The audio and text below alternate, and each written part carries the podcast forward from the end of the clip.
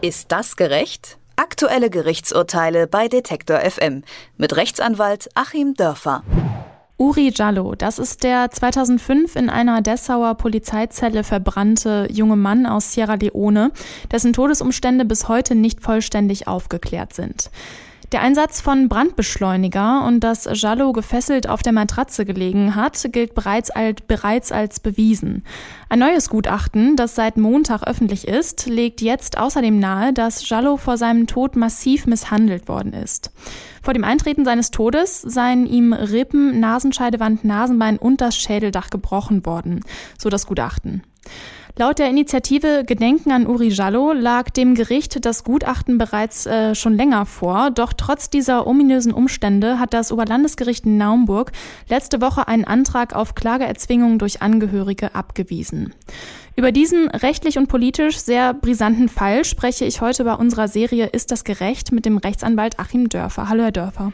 Guten Tag nach Leipzig. Die ganze Sache wirft ja unzählige Fragen auf. Was ist für Sie eigentlich der größte Skandal im ganzen Fall Uri Jallo, wenn wir jetzt nochmal zurückblicken? Für mich ist der größte Skandal, mit welch großer zeitlicher Verzögerung hier Tages äh, Sachverhalte, Entschuldigung, hier Sachverhalte ans Tageslicht kommen.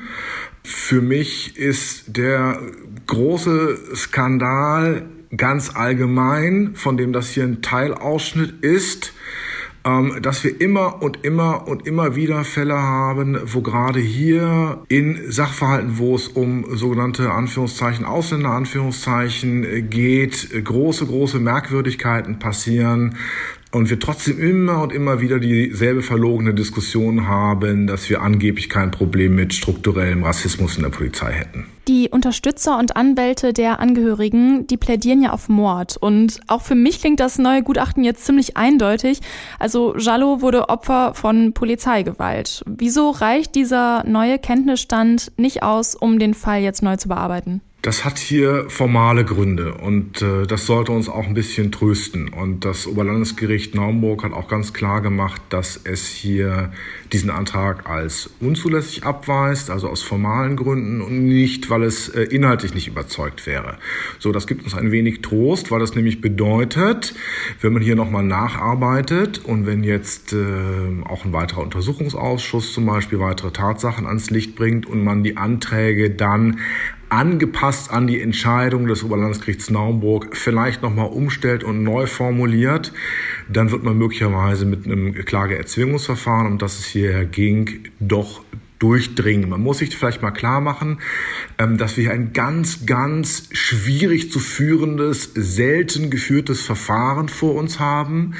Ähm, ein Verfahren, das auf der Bandbreite von das, Gericht hilft mir hier sehr bis das Gericht hilft mir gar nicht und ich muss alles beibringen. Ganz am letztgenannten Ende liegt, weil natürlich umgekehrt der Rechtsstaat an Dinge, die einmal abgeschlossen sind, nicht ohne weiteres wieder rühren will.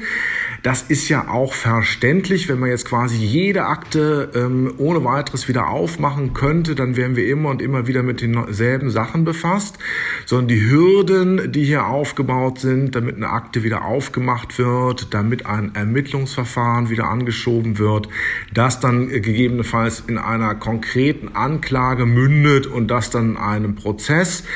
Ähm, diese Hürden sind relativ hoch und wir kennen das ja zum Beispiel aus den USA, wo es ja ähm, Initiativen gibt, die ähm, von Death Row, also von der Todesstrafe bedrohten Menschen, die Akten wieder neu aufnehmen und da eben auch in Hunderten von Fällen das Ganze aufgerollt haben. Aber selbst die scheitern ähm, obwohl auch da sozusagen ein Menschenleben auf dem Spiel geht und steht und selbst die scheitern, obwohl sie nun aus äh, oftmals Top-Juristen von Unis und ganzen Heerscharen junger freiwilliger Helfer zusammengesetzt sind. Und ähnlich schwierig muss man sich das hier auch vorstellen.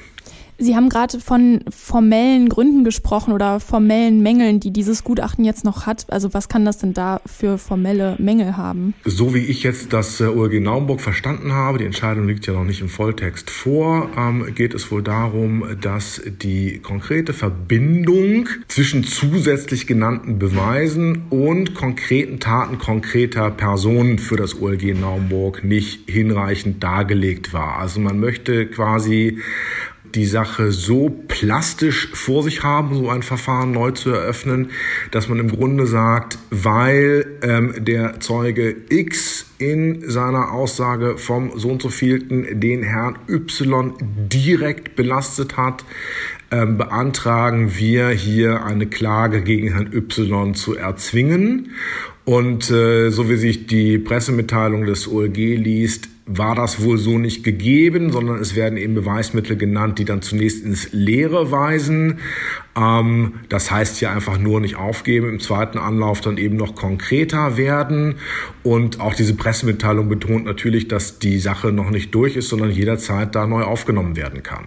Also würden Sie sagen, das wird bestimmt nochmal neu aufgenommen, sobald diese formellen Mängel quasi beseitigt sind? Genau, das wird nochmal neu aufgenommen, hoffentlich, sobald die äh, formalen Mängel ähm, beseitigt sind. Damit ähm, schließt sich dann auch so ein bisschen der Kreis zu dem großen Skandal in der Sache, ähm, dass ja hier nicht, äh, wie es eigentlich richtig und normal wäre, aufgrund polizeilicher Ermittlungen schon vor Jahren ein entsprechender Anklage gefertigt wurde, ein Strafverfahren durchgeführt wurde, sondern es ist ja zunächst mal auf diesem normalen Wege eingestellt worden und ähm, muss eben jetzt äh, quasi, um in der Fußballersprache das zu sagen, in der Nachspielzeit von einer völlig anderen Mannschaft äh, dann auf einmal äh, gerettet werden. Diese Mannschaft, die aus Unterstützern, aus, unter, aus Freunden, aus Familienangehörigen, aus Parlamentsabgeordneten, aus Presse ähm, besteht, äh, die muss es jetzt rausreißen.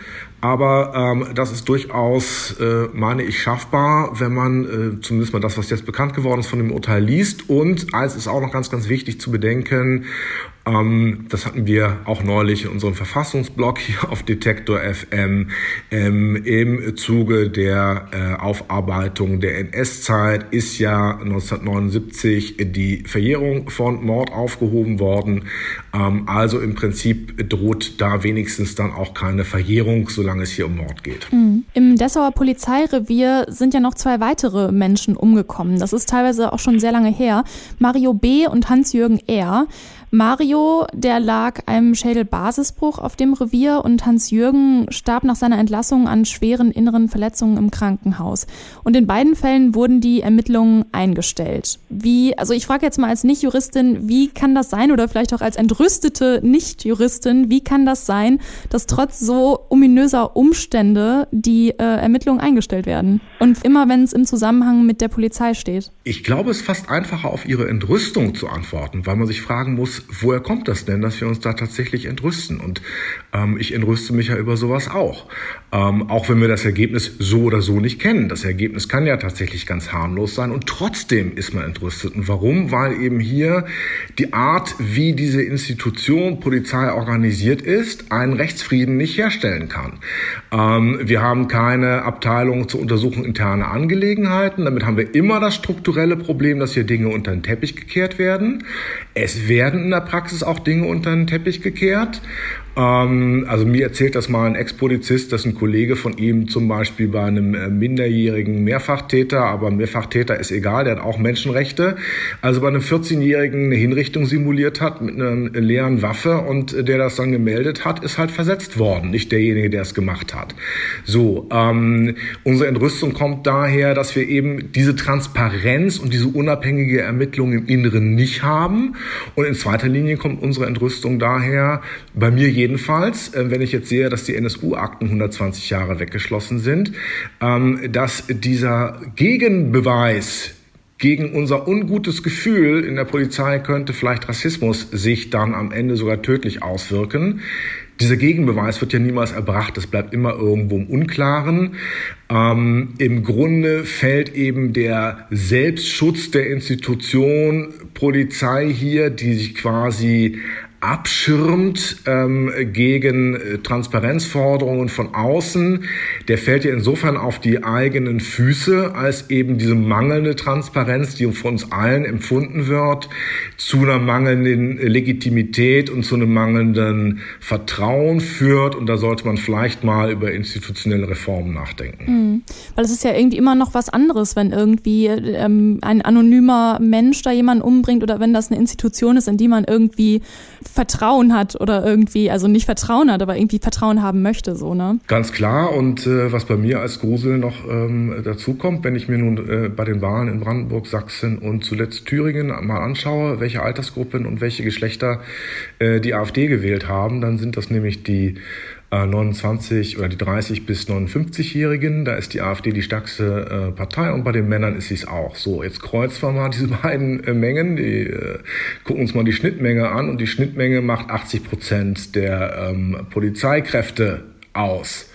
So, und ähm, auch das ist für mich jetzt ein Punkt, auch wenn nach anderen Zahlen Beamte eher weniger die AfD gewählt haben. Aber auch das ist für mich ein Punkt, der nach Transparenz, der nach Selbstkritik für die Polizei ruft. Und ähm, es muss vielleicht auch mal aus der Polizei selbst herausgesehen doch auch so sein, dass diejenigen, die wirklich sauber hinter der Verfassung stehen und eine Top-Arbeit machen, ähm, das eben auch machen können müssen und nicht dann vielleicht das ein oder andere Mal in ihrer Karriere schwarze Schafe decken müssen. In vielen anderen EU-Ländern gibt es ja unabhängige Beschwerdestellen, die sich bei der Aufklärung von Polizeigewalt einschalten. Also ich weiß, hier in Leipzig, da gibt's auch so äh, Vereine, die sich darum kümmern, die auch da Beschwerden aufnehmen, aber es sind ja nicht irgendwie so offizielle Stellen. Bräuchte man solche Institutionen nicht auch äh, längst schon in Deutschland? Ja, aus meiner Sicht braucht man das und man braucht es auch deswegen, weil wir eben den zivilgesellschaftlichen Ersatz dieser Strukturen nicht haben. Ich berichtete ja aus den USA von den privaten Initiativen, die damit unglaublicher ähm, Man- und Woman-Power und Geld, ähm, also Todeskandidaten helfen. Und es gibt auch leider nicht diese Spendertradition in Deutschland, dass es Mäzene gäbe, die jetzt vielleicht mal sagen, wir richten hier mal einen Fonds ein ähm, um Polizeiarbeit äh, extern nochmal überprüfen zu können.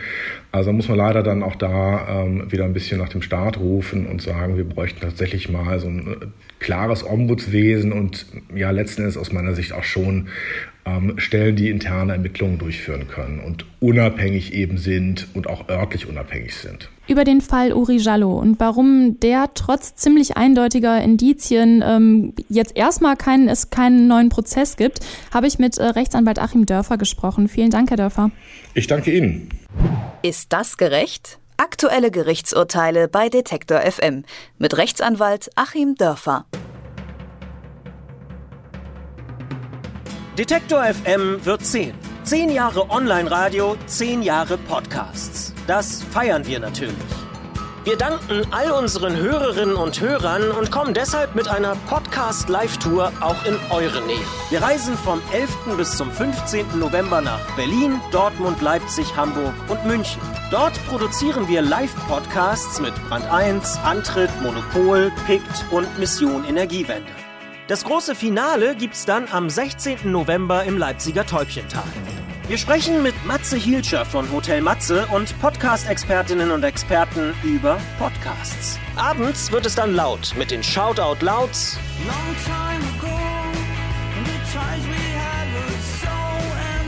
Edna.